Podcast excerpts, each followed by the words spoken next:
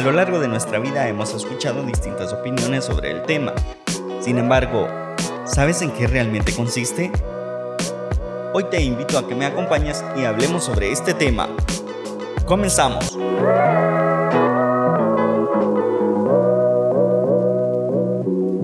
Bienvenidos a este nuevo episodio de la segunda temporada de tu podcast Mi Espacio. Jonathan Moreno es quien te saluda nuevamente. Me gustaría que hablemos de la autoestima. ¿Qué es? ¿Cómo puedo mejorarla?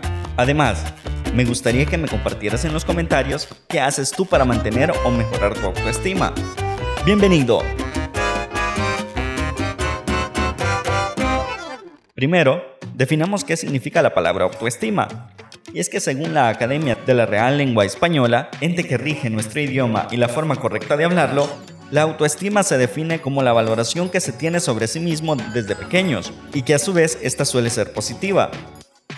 Sin embargo, la parte mala se da cuando se tiene la autoestima muy alta y además negativa, pues las personas con una autoestima muy alta y negativa llegan a pensar y creer que pueden hacerlo todo y consideran que no hay nadie mejor que ellos.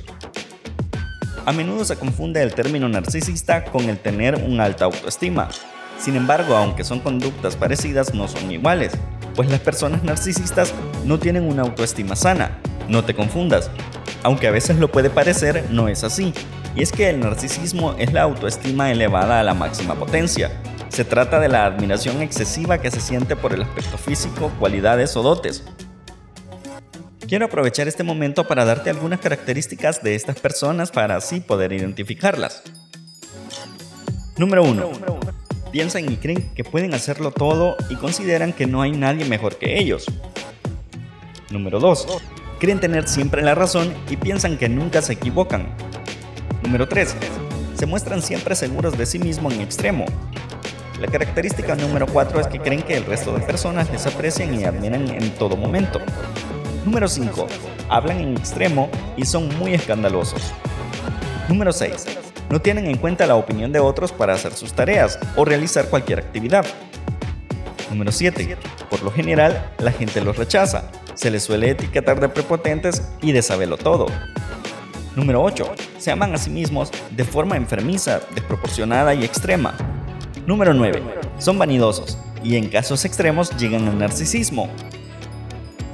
Número 10. Se gustan mucho, se sienten atractivos en todos los aspectos y no solamente en el aspecto físico.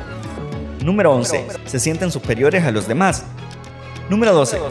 Les gusta recibir elogios siempre. Número 13. Cuidan su salud de manera extrema. Número 14. Son oportunistas en extremo. Y la última característica que deseo mencionarte en esta ocasión es que ellos sienten que merecen todo más que los demás.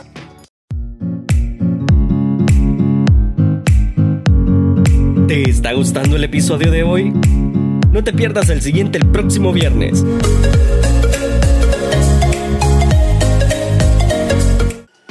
Ya hemos hablado de los problemas de una autoestima alta. Sin embargo, ¿ya te has preguntado qué pasa si es totalmente lo contrario en nuestro caso? A continuación quiero darte algunos de los problemas que pueden ayudarte a identificar una autoestima muy baja.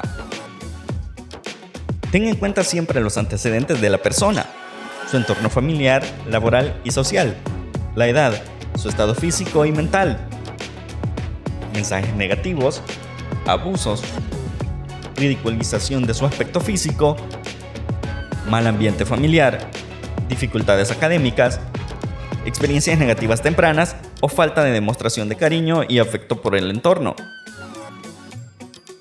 Me gustaría cerrar este episodio preguntándote, ¿y en tu caso, cómo se encuentra tu autoestima? Espero tu respuesta en los comentarios. Gracias por escuchar este episodio del podcast Mi Espacio. Estuvo contigo Jonathan Moreno. Considera suscribirte a este podcast y así no te perderás ningún episodio cada viernes a las 2 de la tarde en Spotify y a las 2.30 de la tarde en el canal de YouTube Mi Espacio. Síguenos en Facebook e Instagram. Nos encuentras como Podcast Mi Espacio. Podcast Mi Espacio. Mi manera de ver, sentir y vivir la vida.